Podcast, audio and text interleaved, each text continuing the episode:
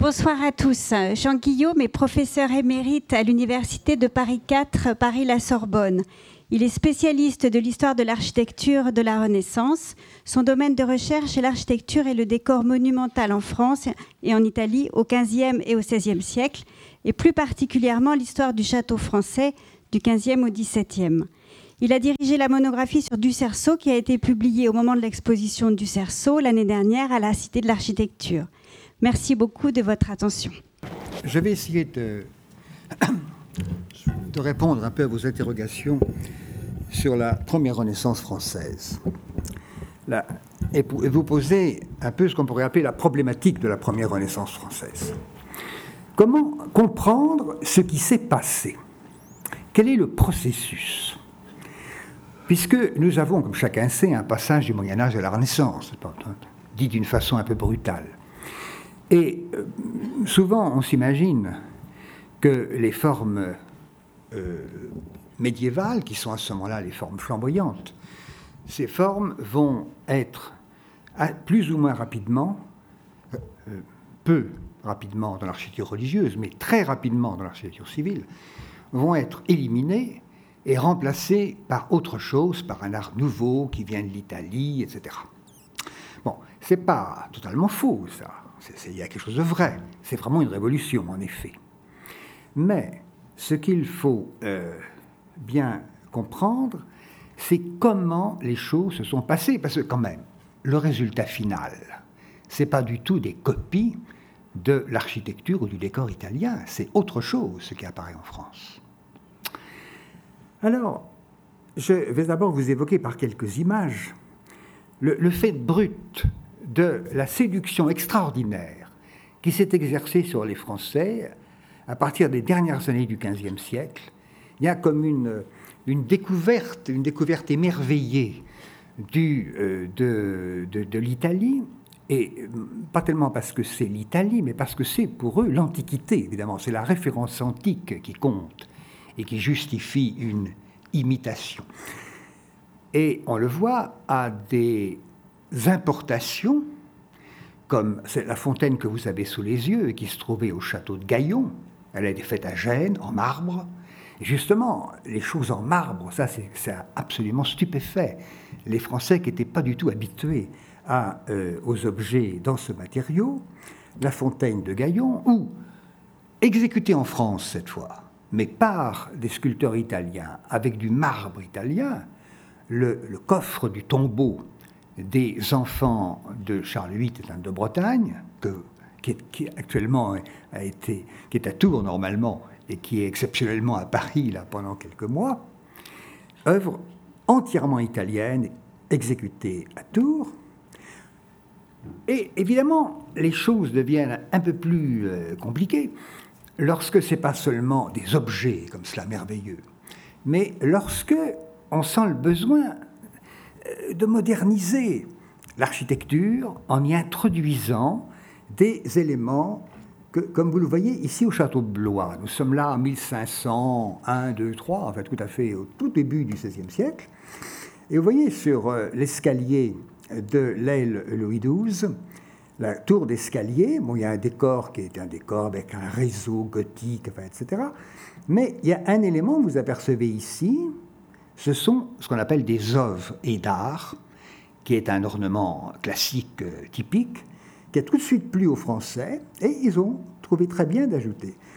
Et à côté, les piliers qui portent les arcades de, la galerie au rez-de-chaussée de, l'aile Louis XII, vous voyez les, arcs, les arcs flamboyants, avec leur mouluration, hein, qui retombent sur un pilier avec euh, un chapiteau, et puis euh, un, et en, dessous le, fût même du, qui est, qui est orné de ce motif qu'on appelle des candélabres, puisque il y a un socle, puis ensuite une tige qui porte différentes choses, et ça se termine souvent par une espèce de cassolette, comme, comme un, ce qui est le cas ici d'ailleurs, comme un, comme un vrai candélabre. Hein. voilà, bon, il n'est pas très beau ce candélabre, évidemment, quand on voit les modèles italiens, ce n'est pas génial. Mais c'est intéressant parce que justement, le premier, premier exemple dès 1501 de, de, de, la copie, ici la modèle, n'est-ce pas, de, italien dans le décor d'un château. Et, euh, mais tout cela concerne uniquement des, choses ponctuelles, comme, comme l'introduction des médaillons à l'antique dans, euh, un, dans, sur un mur, ces, profils d'empereurs qui auront un succès extraordinaire. Pour, à Gaillon, on fait venir des, euh, dizaines d'anticailles, comme disent les, textes, qui sont en fait des bustes d'empereurs, pas des bustes, des, profils d'empereurs, qui vont être logés dans un, une couronne, une guirlande, n'est-ce pas, circulaire, et qui vont euh, donner un caractère antique au bâtiment. Mais il s'agit toujours d'éléments ponctuels ici. Or, ce qui est, est-ce que la même chose va se passer pour l'architecture? Est-ce qu'on va avoir des copies d'une ordonnance de façade italienne en France? Et là, la réponse c'est non. Non. Dans les cas que nous avons vus, on a, on a copié ici. Mais lorsqu'il s'agit de l'architecture elle-même, les choses sont tout à fait différentes. Et par conséquent, pour comprendre ce qui s'est passé, pour comprendre comment a pu se mêler les éléments français et italiens, il faut pas tellement regarder vers l'Italie, il faut plutôt voir ce qu'il ce y avait avant en France. Et la chose euh, qu'il faut bien comprendre, c'est qu'en 1500, la France a des. quand je dis la France, je parle de la moitié nord de la France. Le Midi a d'autres traditions. Euh, la, France a, euh, a, une architecture, quoi, finalement. Et cette architecture qui est, est, fondée sur un certain nombre de principes, comme vous le voyez sur cette façade du château du Plessis-Bourré. Nous sommes là vers 1460.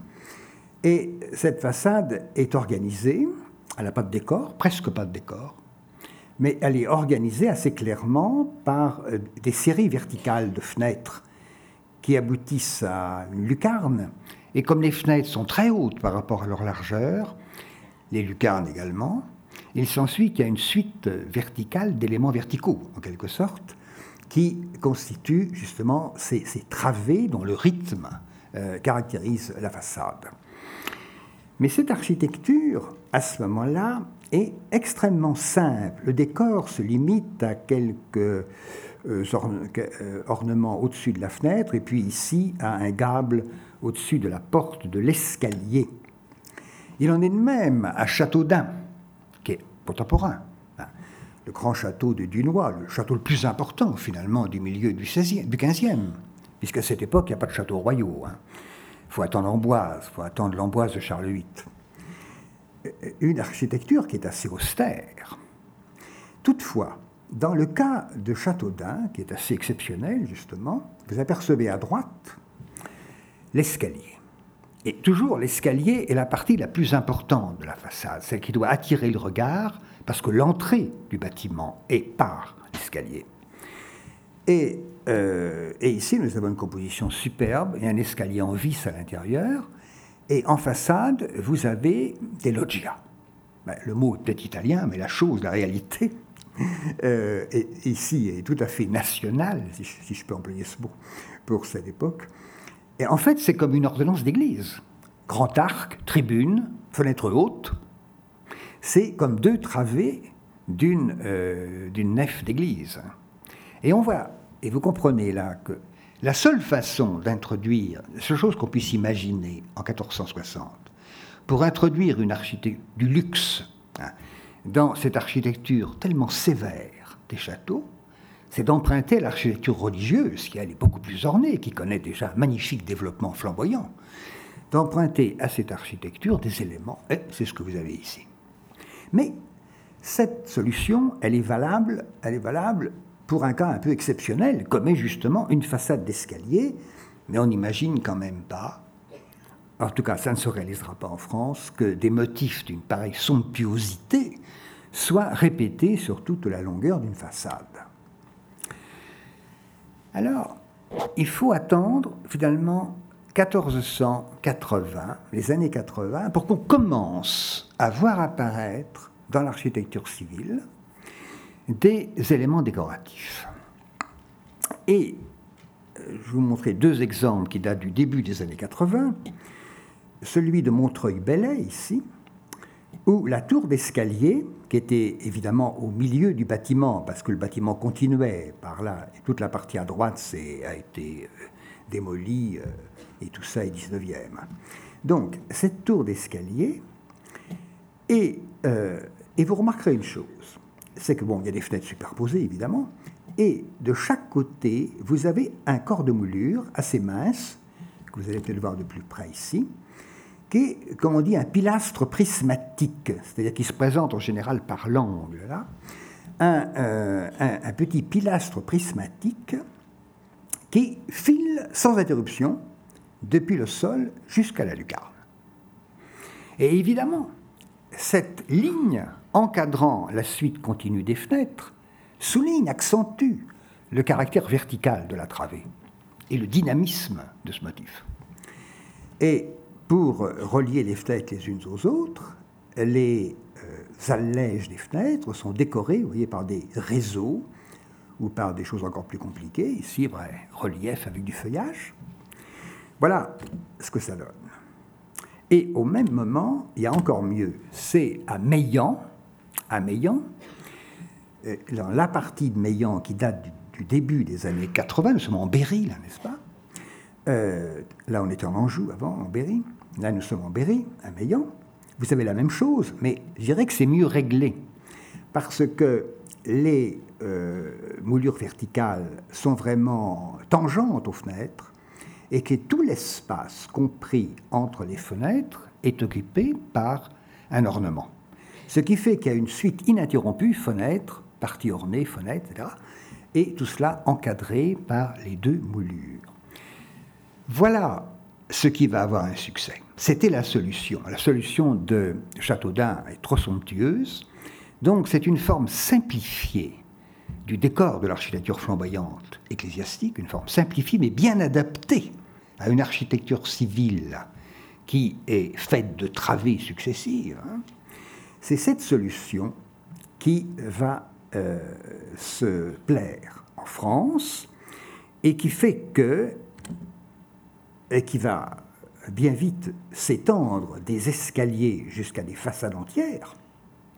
Mais là, il faut attendre vraiment la fin du siècle, 90. C'est, dans c'est autour de 90 que l'on voit, comme ici dans le château de Jarzé, disparu en, Anjou, vous voyez que euh, le système qu'on vient, de voir hein, se, se retrouve pour chaque travée de la façade.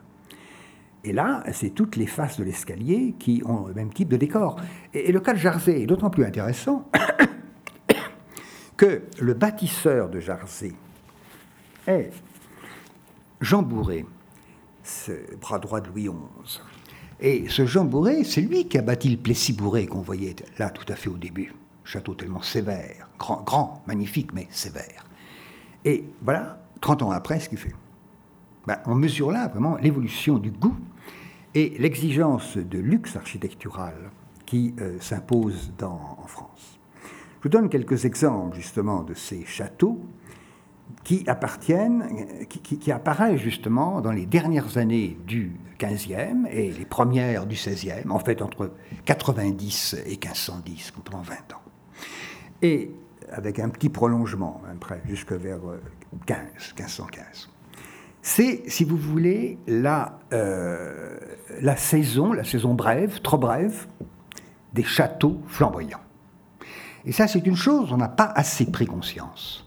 Parce qu'on pense toujours à l'architecture religieuse quand on parle de l'art flamboyant. Mais il y a un moment des châteaux flamboyants.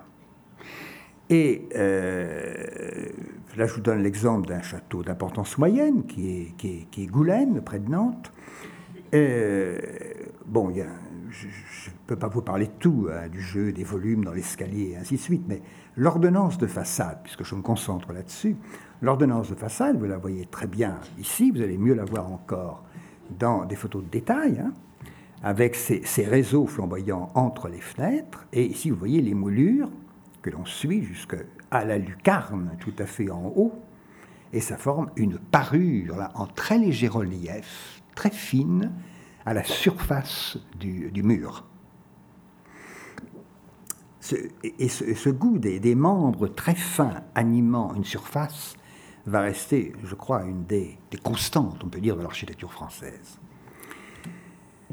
Un petit peu plus tard, enfin de quelques années, nous sommes vers 1500, c'est Meillan, l'autre partie de Meillan, celle tout à fait à droite, qui est l'œuvre de Charles d'Amboise, celui qui était vice-roi à Milan. Et euh, à Meillan, vous avez une tour d'escalier magnifique, hein, avec entièrement revêtue de réseaux flamboyants. Et là, justement, cette ordonnance que nous avons vue, qui se termine jusqu'à ces superbes lucarnes, vous voyez, ces petits pilastres prismatiques qui traversent. Alors, il y a des moulures horizontales, il y a des larmiers horizontaux, mais ils sont traversés par la moulure verticale. Euh, la moulure n'aboutit pas là, s'arrête pas ici pour recommencer au-dessus. C'est la même qui passe à travers et qu'on suit ainsi jusqu'au pinacle final. Et là aussi, vous verrez que déjà, 1502, 3, les ovédars font leur apparition dans cet ensemble, par ailleurs purement français, purement flamboyant, et qui s'achève en haut par cette belle lucarne où le gable le gable est entouré de ces hauts pinacles extrêmement élevés et d'un réseau transparent, bah, euh, analogue évidemment au, grand euh, remplage des églises, mais qui se découpe là sur la toiture et sur le ciel. Donc vous voyez, il y a une architecture française, il n'y a pas doute, et même une architecture qui est brusquement devenue très exigeante et qui sait créer des ordonnances de façade splendides autour de 1500. C'est ça la première chose qu'il faut bien comprendre. Il y en a des formes, d'ailleurs un peu simplifiées. le château de Haut, D O. C'est le nom d'une famille. Hein. En, Normandie, le château d'Eau, où nous avons, euh, il n'y a pas de décor sculpté ici, mais le simple jeu des moulures aboutit au même résultat. Vous voyez toujours ces moulures verticales continues. Et puis alors là, le relais entre les deux fenêtres est obtenu par ce espèce de fronton finalement qui va euh, lier la fenêtre de ce niveau à l'autre et ainsi de suite jusqu'à la lucarne.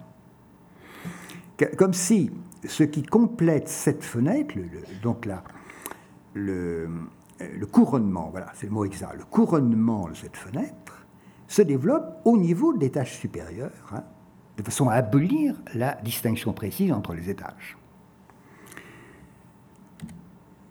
Alors, je vais surtout insister là sur les lignes verticales, qui sont en effet le plus important. Mais l'architecture euh, civile de la fin du XVe siècle connaît aussi, connaît bien sûr une moulure horizontale entre les étages, euh, mais dans certains cas deux moulures. Et ça, c'est l'exemple de l'hôtel de Cluny. Mais il y en a plein d'autres. Vous avez deux moulures, deux moulures qui ont d'ailleurs les mêmes profils et qui séparent les étages. Donc il y a quand même, il faut introduire des nuances. Je vous ai dit, c'est la travée qui domine, mais enfin, ce n'est pas le cas absolument partout. Il y a, différentes options. L'option principale, c'est la travée, mais on trouve aussi ça. Et cela euh, m'amène à introduire dans le jeu un édifice dont je n'ai pas parlé exprès jusqu'ici, parce que c'est tellement exceptionnel, tellement à part, mais on ne peut pas ne pas évoquer l'hôtel Jacques L'hôtel Jacques 1500, 1450. Je vous dis, le luxe ne s'est introduit dans l'architecture civile française qu'à, qu'à la fin du siècle, vers 90. Oui, sauf une exception. L'hôtel Jacques euh, qui n'a eu aucun retentissement immédiat.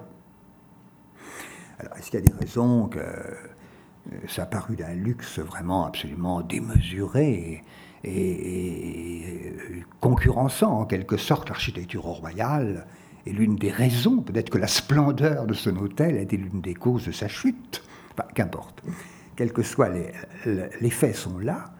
Il y a là, c'est à l'hôtel Jacques que l'on voit apparaître, vous voyez, tout ce que je viens de vous dire. Et ici, euh, ce système, vous allez mieux voir, je pense, sur ce détail, ce euh, système où nous avons, d'une part, euh, toujours cette moulure verticale, bien sûr. Alors là, elle recoupe la moulure principale qui est au niveau des étages. Vous voyez comme elle ressaute au-dessus, ici, pour que, le vertical continue. Et au-dessus, alors là, les, appuis de fenêtre, euh, et, ici un réseau, n'est-ce pas, qui, euh, entre les deux fenêtres, comme nous avons vu. Mais là, ce qui est remarquable, c'est que nous avons là un véritable quadrillage de la façade. C'est pour la première fois. Et comme, encore une fois, on ne retrouvera ça que 50 ans plus tard. Un quadrillage de la façade où nous avons, vous voyez, ces lignes verticales, là, et puis deux lignes horizontales dans l'autre sens. C'est-à-dire que la fenêtre, pour ainsi dire, génère de chaque côté deux lignes verticales et horizontalement, au niveau de l'appui et au-dessus de la fenêtre, deux lignes horizontales.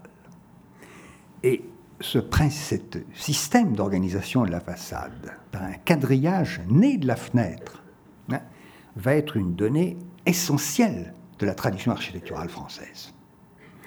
Il apparaît donc euh, là à Bourges pour réapparaître à Blois, 50 ans après. À l'aile Louis XII, en effet, vous avez un système de travées, bien sûr, mais vous avez aussi ce double corps de moulure, que vous allez peut-être voir là de plus près, double corps de moulure, et on est évidemment très près du euh, système imaginé par l'architecte génial de Jacques Coeur, et, qui est compris seulement par l'architecte du Blois de Louis XII au début du siècle. Alors, maintenant que ceci est posé, qu'on voit la, la, particularité enfin, de l'architecture française à cette époque, c'est dans ce contexte, lorsqu'on a bien compris cela, que, que l'on s'est euh, mis dans ce monde de, d'une architecture flamboyante, imaginative et fastueuse, euh, qu'il faut comprendre comment se fait le contact avec l'architecture italienne. Car l'Italie offrait en modèle, surtout l'Italie connue des Français, celle de l'Italie du Nord, ça c'est le palais Raimondi à Crémone, l'Italie offrait l'exemple d'une architecture fondée sur des principes absolument différents. Puisque vous avez un quadrillage, oui, là aussi, c'est pas du tout le même, parce que le quadrillage est constitué par des pilastres, des bases, des chapiteaux, très bien, et ces pilastres portent un entablement. Et vous voyez l'entablement qui est assez pesant, avec son architrave, sa frise, sa corniche, et après, on recommence euh, un piédestal, un pilastre, jusqu'à la corniche finale en très fort relief. Et les fenêtres se logent au milieu des compartiments ainsi définis. Donc il y a une structure, n'est-ce pas, autoportant, pour ainsi dire, de support et de supporter. Et dans les espaces neutres, euh, on met les fenêtres au milieu. C'est tout le contraire du système qui règne en France et qui à ce moment-là, au fond, est dans toute sa jeunesse en France, au même moment.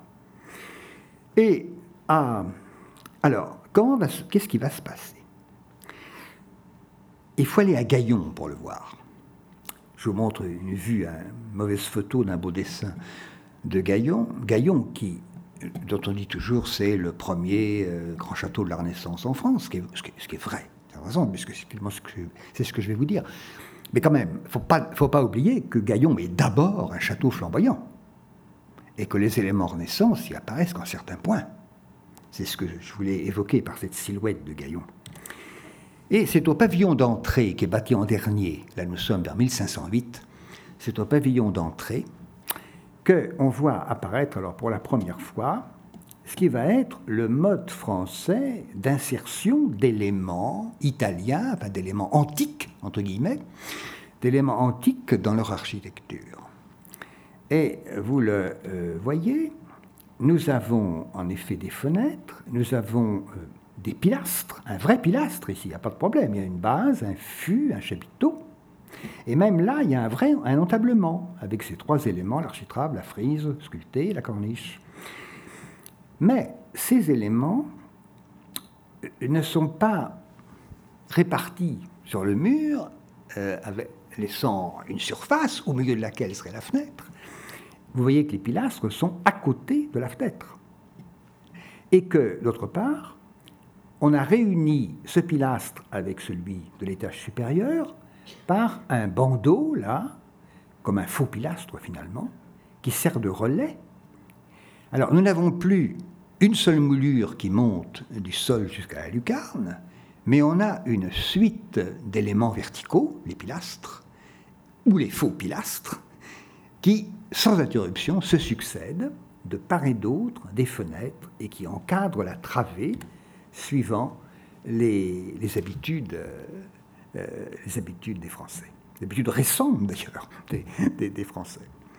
Euh, voilà euh, un détail où vous voyez encore mieux justement cette, cette, façon dont ces éléments, qui sont en plus, alors il y a deux choses se produisent en même temps. Il a à la fois, ils comprennent que pour introduire les pilastres à l'antique, il faut remplacer les nervures verticales euh, et horizontales flamboyantes, avec leur profil particulier, par une autre mouluration, c'est-à-dire par des pilastres ou par des corps de moulure formés de garderons, de doucines, de bandes, de bandeaux, et pas du tout de moulure creuse comme dans l'architecture flamboyante, mais à la même place.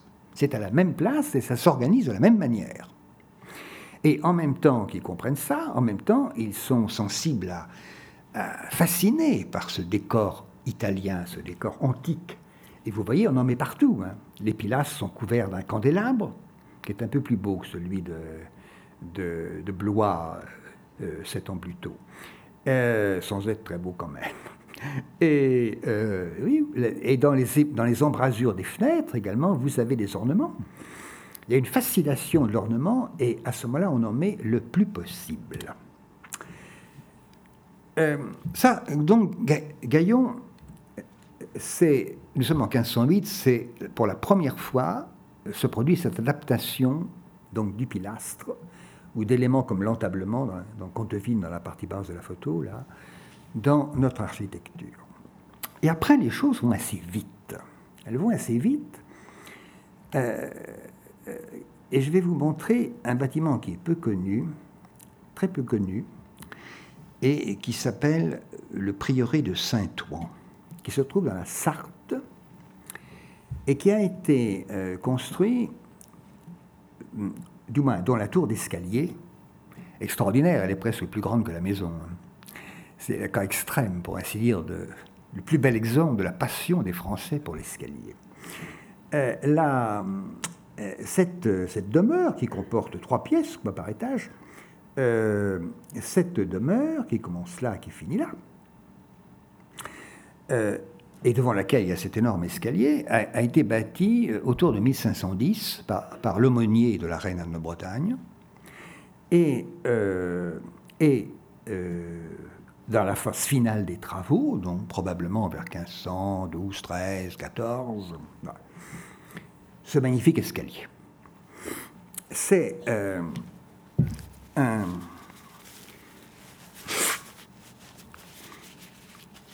qui est, je, crois, la, la, plus belle œuvre, disons, du début de la Renaissance en France, la plus réussie. Euh, voilà le, bâtiment lui-même, là derrière, le logis, voilà ses travées, absolument flamboyant, hein.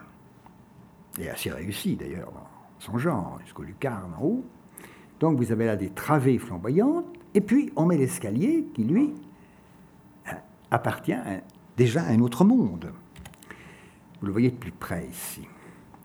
Alors, vous remarquerez donc, il y a cet enchaînement des pilastres de chaque côté, bien sûr des fenêtres, euh, qui sont surmontés, euh, là, d'un véritable entablement en filmant par-dessus, puisque là, c'est une corniche, avec un fronton qui va servir de, lien, justement, entre les éléments.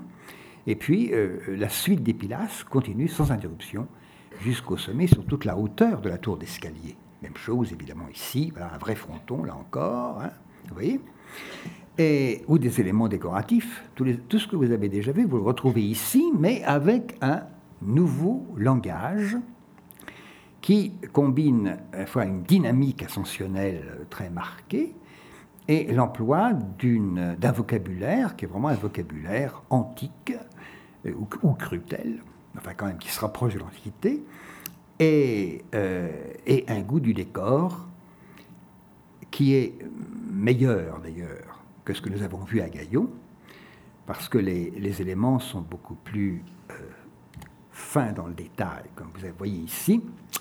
Voilà le détail d'une fenêtre de, Saint-Ouen. Vous avez un pilastre qui a encore un candélabre, c'est un candélabre qui est très léger en, surface. Et puis ensuite, il y a l'ébrasement de la fenêtre. Mais cet ébrasement est formé d'un quart de rond. Il faut regarder de près l'architecture. Hein, pour, et la mouliration, c'est très important. D'un quart de rond, puis d'une bande assez large, puis ensuite de quelques baguettes euh, moulures assez, fines qui forment la seconde partie de, euh, de. Ce qui me paraît très important ici, c'est l'apparition de cette bande. Parce que la mouliration flamboyante, c'est une mouliration qui fuit sans interruption. C'est bien, d'ailleurs, c'est une vibration particulière de, de cette mouliration flamboyante. Or là, comprennent que dans la mouliration antique, qui est faite avec des chambranles, c'est une série d'éléments plats qui entourent les fenêtres. Donc, ils introduisent dans la fuite de de, l'ébrasement, ils introduisent une moulure plate en largeur qui ralentit ce mouvement et qui encadre la baie. Voilà. Et je dirais que tous les édifices de valeur qui s'élèvent après 1515 ont justement cette bande. C'est un critère pour un de qualité euh, important. Ça prouve que, ces gens ont compris assez bien le, système du chambranle, même s'il continue à, euh, bien sûr, à faire des ébrasements. Ça durera encore jusque dans les années 40. Le, oui, c'est intéressant de comparer ça à, une, des, une, fenêtre de l'entrée de Gaillon, vous avez là bon, un pilastre orné, et ensuite une fuite continue, avec simplement l'une de ces moulures occupée, je ne distingue pas très bien d'ailleurs ce, que c'est, ici par un, par, par, un ornement, mais qui forme une suite continue. Vous n'avez pas du tout ce repos qui distingue clairement les moulures les unes des autres. Et c'est pourquoi l'ornementation, qui est assez abondante quand même ici, reste claire, alors que là, il y a quand même une impression de confusion avec tous ces éléments décorés, là, là, là, là, il y en a un peu trop. Euh, mais c'est typique des débuts de la Renaissance, ça, cette accumulation d'ornements. Et on voit que l'épuration est en cours, et elle va aller beaucoup plus loin.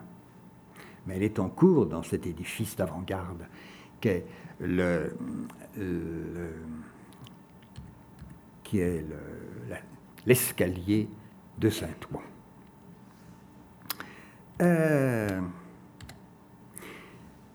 après, et nous sommes là en 1513, 14 au maximum, c'est-à-dire au fond six ans après Gaillon. Mais les choses sont, déjà vont aller très très vite, parce qu'à Bury, disparu, à Chenonceau, qui sont l'un et l'autre commencés avant 1515, peu avant, à Chenonceau, vous euh, voyez que nous avons un système de quadrillage avec des corps de moulure, différencier. Ça, c'est un point très important. Alors que quand il y a un double corps de moulure médiéval, euh, les deux moulures ont le même profil. Au contraire, ici, vous allez mieux le voir encore tout à l'heure à Azé, euh, ici, le relief est plus important dans le corps de moulure supérieur que dans le, cours, que dans le, corps de moulure inférieur. Et là et là.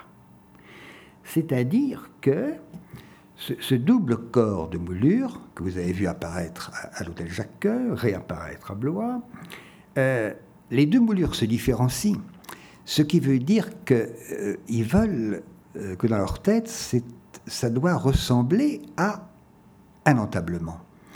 On est loin d'un entablement, mais quand même, ils savent que l'architrave a une faible saillie, et qu'au contraire, c'est la frise qui se termine par une doucine, n'est-ce pas, qui est l'élément le plus saillant.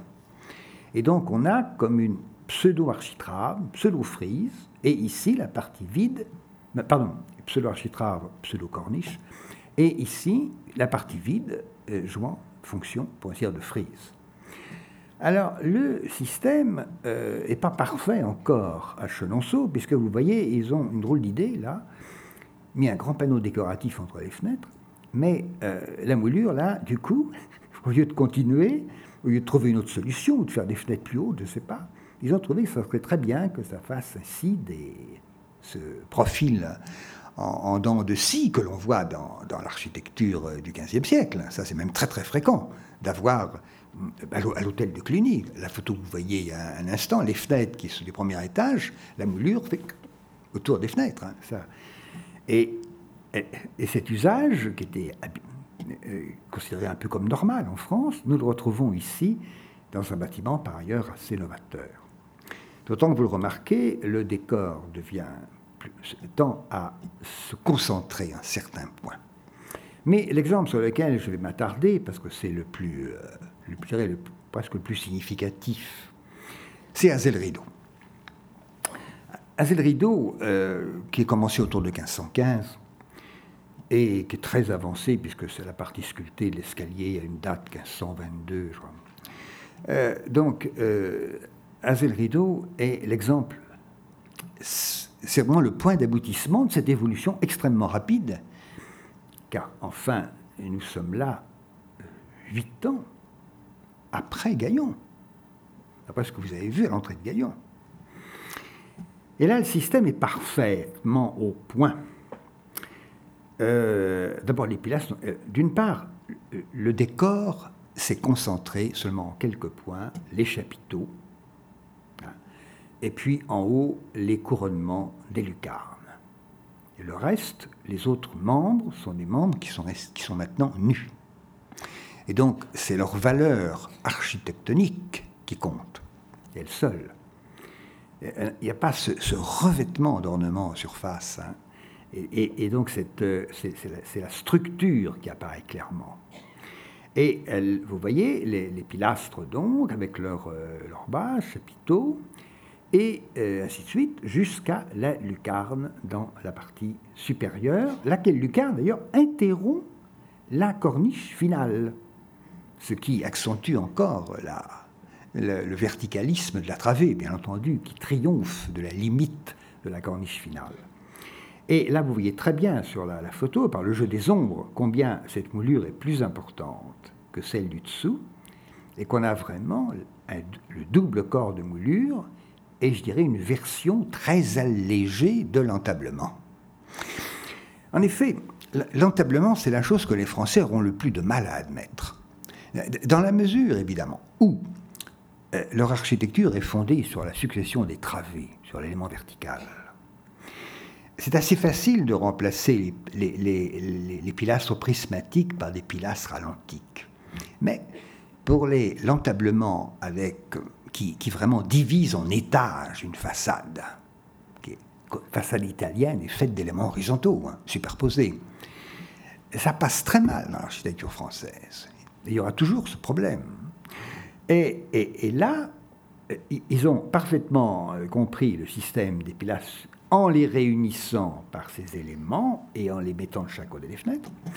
Mais l'entablement, ils en prennent une, une version réduite, allégée de façon à quadriller la façade, bien sûr, mais à ne pas séparer par un élément trop fort relief les étages.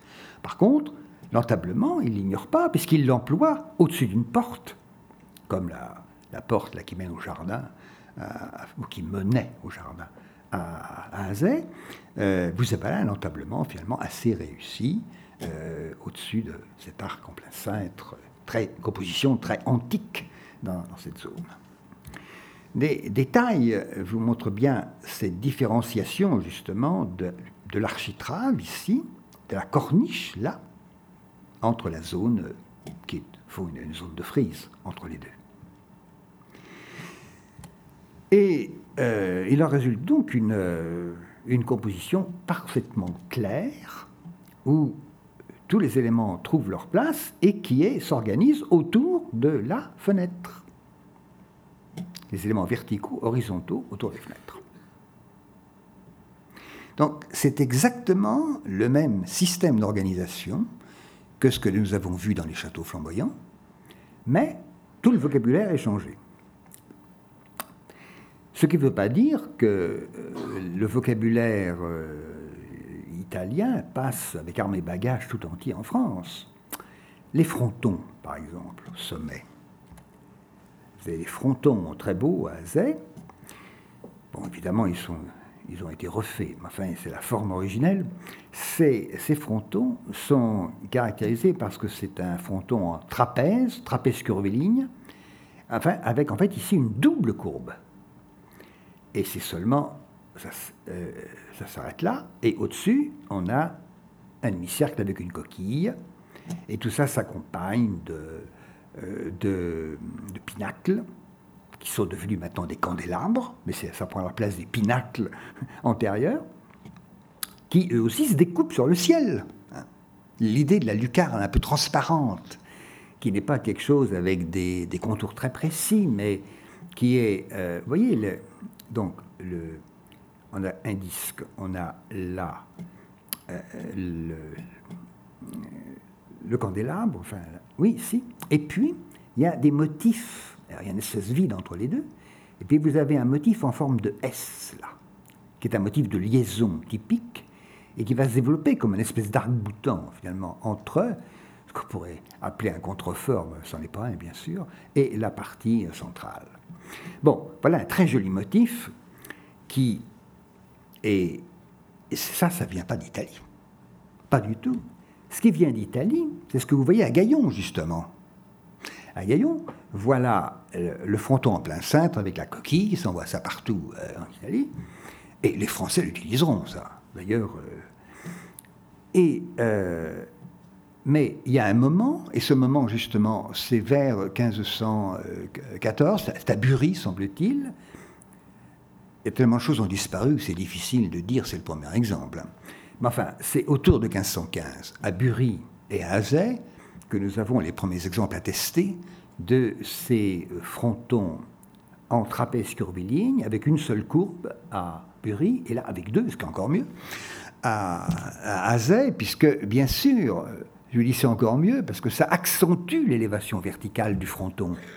Et donc ça le met en accord complet avec le dynamisme de la travée en dessous. Alors qu'au contraire, un fronton évidemment semi-circulaire tend à conclure une ordonnance.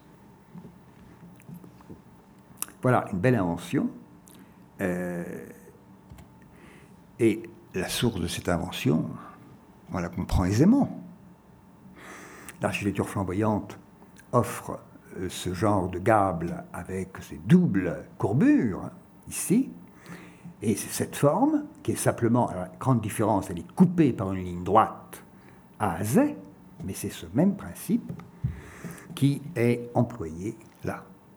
Si bien que dans l'invention d'une forme nouvelle, destinée à remplacer la lucarne flamboyante, on a une lucarne antique, puisqu'il y a la coquille, puisqu'il y a les, euh, candélabres, mais cette lucarne antique ne se comprend elle-même qu'avec le précédent de l'architecture flamboyante. Et tous les et la, la composition, c'est le, le, clou, si je puis dire. La zèle rideau, c'est la façade de l'escalier, qui est, un, on peut dire, l'un des grands chefs-d'œuvre de l'architecture française. Et cette, euh, cette façade est d'un extraordinaire dynamisme, avec ces éléments qui se succèdent là, jusqu'à cette très grande lucarne, qui n'est pas un, deux, trois ressauts successifs, n'est-ce pas? Et derrière cette façade, et, qui interrompt, cette façade interrompt toutes les lignes horizontales, de la, de la façade, les corps de moulure, tout est arrêté là, et y compris, bien sûr, la corniche finale, puisque euh, aucune mouluration. Si bien que vous avez l'impression que la façade se détache du fond. On croit que c'est un avant-corps, mais non. On est dans le même plan que le mur, mais visuellement, elle se détache euh, de, la paroi qui est derrière. Derrière cette façade, il y a un escalier, l'un des premiers escaliers rampe sur rampe euh, français, qui est absolument le modèle italien. Donc il n'y a rien de plus italien que l'escalier d'Azel Rideau. Et il n'y a rien de moins italien que la façade de l'escalier d'Azel Rideau, façade à loggia, mais évidemment, ce qui est le modèle de la façade à loggia de l'escalier d'Azel, c'est celle de Châteaudun. Vous voyez, comme les, les, inventions flamboyantes euh, sont toujours présentes à l'esprit de ces architectes novateurs. Ils ne se détournent pas de l'architecture du passé, enfin un passé d'hier euh, euh, français, et ils cherchent un, moyen de retrouver justement cette transparence et ce dynamisme de, de, l'architecture de Châteaudun dans la façade, dans la façade d'Azay. Ça se voit dans les détails, comme là, euh, au, à ce niveau-là. Vous avez un jeu de. de les bêtises. Un jeu de niches euh, très intéressant qui ne sont pas au même niveau. Hein. Niche là, niche là, niche là. Et on aura une autre au-dessus. Euh, et ce genre de structure, vous voyez c'est le transept de sens. Donc on pourrait s'amuser à multiplier des, rapprochements de ce genre pour voir combien l'expérience de cette architecture flamboyante, qu'ils ont tous pratiquée, bien sûr, tous ces architectes, euh, vient nourrir leur invention. Ce n'est pas une imitation, mais ça vient nourrir une invention pour créer une façade alentique, mais une façade alentique française. Et de même, ce goût de, la, de faire se pénétrer les moulures, qui se traversent, il n'y a rien de plus euh, flamboyant que ça, et qu'on retrouve constamment. Euh. Alors, les choses sont pas. Alors, faut pas croire, faut pas croire que ça se passe, que ça se passe tout seul. Et que euh, là, je vous fais un récit, c'est presque trop beau pour être vrai, de, de, de, de Gaillon avec ses malades. Premier exemple, maladroit, à Saint-Ouen, qui est beaucoup plus soigné et raffiné, euh, tout en étant encore très orné, jusqu'à une architecture tellement clairement ordonnée et où toutes les structures sont si bien, si clairement affirmées, enfin à, à Et, il a, et tout cela en, en moins de dix ans. Mais il y a place à côté pour d'autres expériences. Et le plus frappant, c'est Blois. Parce qu'à Blois, c'est tout à fait autre chose. À Blois, euh, bon, il n'y a pas tout à fait, puisqu'on retrouve toujours le même système avec les pilastres de chaque côté des fenêtres, etc. Mais ce qui est frappant à Blois, c'est l'importance prise par les divisions horizontales. Vous voyez qu'entre le, le, premier étage et le second, vous n'avez pas un double corps de moulure, vous avez vraiment une architrave. Bon, une frise et une corniche. Les éléments, les éléments horizontaux, vous n'avez pas ce grand vide entre les deux. Vous avez un corps de moulure horizontal, enfin deux corps de moulure horizontaux parallèles, beaucoup plus étoffés, beaucoup plus développés, un plus grand nombre de moulures. Et donc la, séparation entre les étages est beaucoup plus marquée. Mais il y a mieux ou il y a pire, comme on voudra, à Blois, c'est au-dessus, c'est la corniche finale. Corniche extraordinaire, très orné, euh, très fort relief, euh, qui euh, formé d'une console, d'arcade, etc., puis surmonté après d'une balustrade.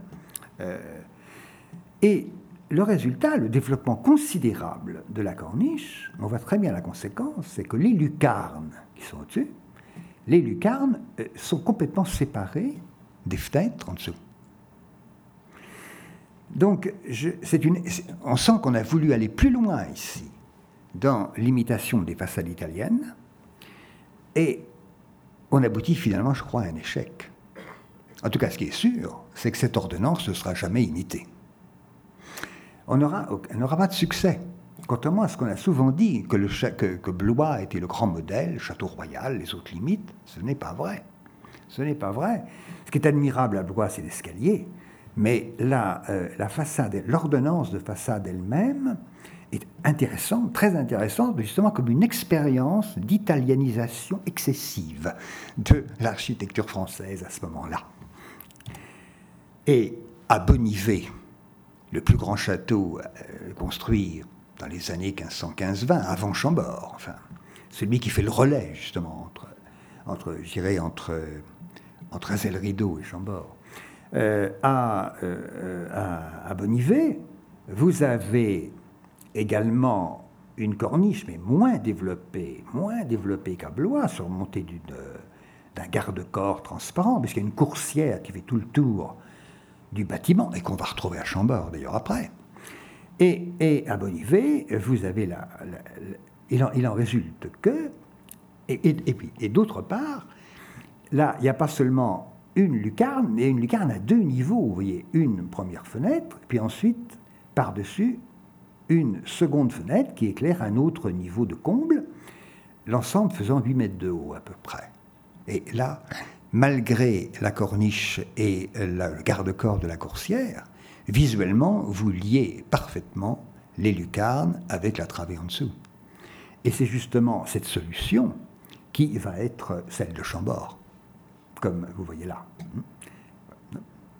Là, une corniche assez, assez mince, le garde-corps, et là, une euh, lucarne à deux niveaux. Et le tout se terminant par des frontons en trapèze. Donc, le... je crois que là, ces années, quand on regarde de près les choses, vous voyez, on arrive à, comprendre comment les choses se sont passées euh, et à avoir une idée du processus de réception des formes italiennes. Ce n'est pas une copie mais, euh, on a emprunté à l'Italie, c'est emprunté à l'Antiquité, euh, tout un nouveau vocabulaire qui a complètement transformé, alors fait disparaître le vocabulaire flamboyant, mais l'esprit, enfin du moins une partie de l'esprit de l'architecture flamboyante est vivant à travers cette création nouvelle. Et c'est cette, cette et au fond, je dirais que c'est le flamboyant qui a rendu possible cette architecture nouvelle. Parce que lorsque nous avons, prenons l'exemple de l'Angleterre, voilà un magnifique château du début du XVIe siècle, à Thornbury. Et vous voyez, il y a ces, ces, extraordinaires. Mais le mur est complètement nu. Tout est, tout est concentré sur les fenêtres. Le mur est complètement nu. Dans une architecture comme ça, on ne peut pas introduire un système de pilastres et d'entablement même simplifié. Ça ne prendra pas. Et effectivement, il faut attendre vraiment le milieu du XVIe siècle pour qu'il y ait quelques exemples assez peu nombreux de façades organisées par des ordres en Angleterre. Et l'architecture élisabéthaine ignorera justement le quadrillage de façade, limitant les éléments antiques à un portail. Bon. Donc, je, suis persuadé que le flamboyant a été la structure d'accueil de l'architecture euh, à l'antique, du système pilastre-entablement des Italiens, et que c'est ça qui a rendu possible cette, cette, cette architecture. Et je dirais que ça durera longtemps. Je veux dire, il me semble justement que le flamboyant, c'est pas seulement un ensemble de formes qui, elles, sont appelées en effet à disparaître, mais qu'il y a qu'à travers ce style, se sont affirmées des préférences, des préférences françaises pour un certain type d'effet.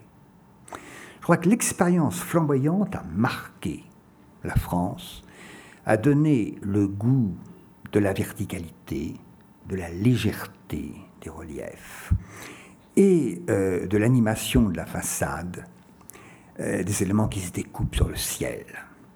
Et ça, ça va durer, ça va durer très longtemps. Et là, ce serait le sujet d'une autre euh, exposé, mais simplement évoquons par, par trois ou quatre images cette réalité quand vous voyez cette façade qui est celle de, de, de, de Saint-Germain-des-Prés. avec ces chaînes de bossage, n'est-ce pas et finalement ces lucarnes qui coupent l'entablement final. Voilà une façade qui est conçue absolument en travées successives.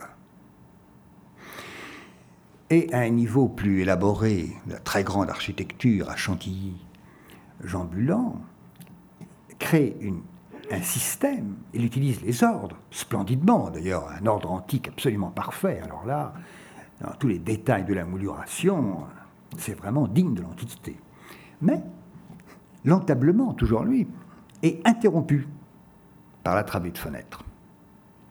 Et il crée un ensemble avec l'encadrement, une idée auquel on n'avait pas pensé avant lui, euh, la fenêtre du rez-de-chaussée est encadrée par un cadre qui monte jusque-là. C'est bien qu'à l'intérieur de ce cadre, il met cet élément de liaison, hein, est les réseaux euh, euh, apparus dans l'architecture flamboyante, de façon à ce que tout ça forme un ensemble vertical auquel succède immédiatement après la fenêtre passante, comme on dit dans notre jargon, la fenêtre passante qui passe à travers l'entablement, comme un hazel rideau. La fenêtre passante et qui se termine par ce superbe fronton euh, par-dessus. Mais oui, le système de la travée, on a l'impression qu'il peut bouger verticalement. C'est totalement indépendant du système des ordres. C'est impensable en Italie, où l'organisation par les ordres, le caractère tectonique des ordres, qui constitue vraiment la structure de la façade, est tellement fortement affirmé. Et au Louvre même, au Louvre même, ce bâtiment fondateur, on peut dire, de l'architecture française classique, euh, c'est au Louvre même, où la façade est organisée justement par des étages superposés. C'est vraiment comme un suivant le principe, disons, des, des, cortilets italiens. Donc, euh, un vrai entablement, pas de doute, là, entre le rez-de-chaussée et le premier, idem là, très bien. Euh, eh bien, Pierre Lescaut n'a pas voulu, en Italie, cette ordonnance-là se répéterait de façon continue sur tous les côtés de la cour. Et Lescaut, justement, a voulu éviter cela, et il a inventé, ce sont les premiers exemples, en effet, inventé l'avant-corps c'est-à-dire cette, partie-là, vous voyez, qui avance de, un peu plus d'un mètre par rapport au reste de la façade, qui détache un élément, qui fait apparaître, qui fait apparaître dans une façade entièrement organisée par les ordres et donc disposée en niveaux euh, superposés, fait apparaître un élément vertical. Et cette travée verticale, grande travée euh, à l'antique, traité comme un arc de triomphe, n'est-ce pas? Cette, euh, elle est, Lescaut en a volontairement accentué la verticalité. Comment? En interrompant l'entablement. vous voyez, au rez-de-chaussée, arrêt de l'entablement, vous avez une table avec une inscription. Premier étage, euh, l'entablement disparaît sous une table au niveau de l'architrave et de la frise. Et tout à fait en haut, la corniche finale, est interrompue parce que les grandes figures du fronton, elles ne peuvent pas tenir dans le fronton, elles viennent poser leurs pieds sur la fenêtre de la tique, si bien que la seule moulure continue, c'est la corniche du premier étage. Donc il y a une volonté d'éviter à tout prix la, répétition continue du même motif et la superposition régulière des étages, qui est propre vraiment aux ordonnances italiennes pour introduire non seulement un élément vertical, mais un élément qui est verticalisé par des interruptions des lignes horizontales. Si bien que cela est très caractéristique et, et, se comprend bien lorsque on vient de voir ce que je viens de vous montrer avant, quelles étaient les habitudes antérieures. C'est pourquoi il est tellement euh, éclairant de rapprocher la façade de l'escalier d'Azay de l'avant-corps du Louvre. Ce sont des bâtiments qui sont à peu près dans les mêmes euh, proportions, enfin plus élancés quand même, hein, n'exagérons pas. Et toutes les lignes euh, horizontales sont interrompues et, qui donnent, euh, qui, introduisent un accent vertical très fort dans la composition. Bien, à travers ces, à travers donc ces, quelques exemples, hein, et on pourrait continuer évidemment à développer ça, vous voyez qu'il y, a des préférences formelles qui, ont pris forme vraiment euh, au, euh, XVe siècle à travers euh, les châteaux flamboyants et qui se sont installés durablement dans l'architecture française et qu'on peut suivre à la trace jusqu'au XIXe siècle. Regardez les façades haussmanniennes, vous verrez partout des entablements interrompus. Voilà ce que je voulais vous faire comprendre de ce processus.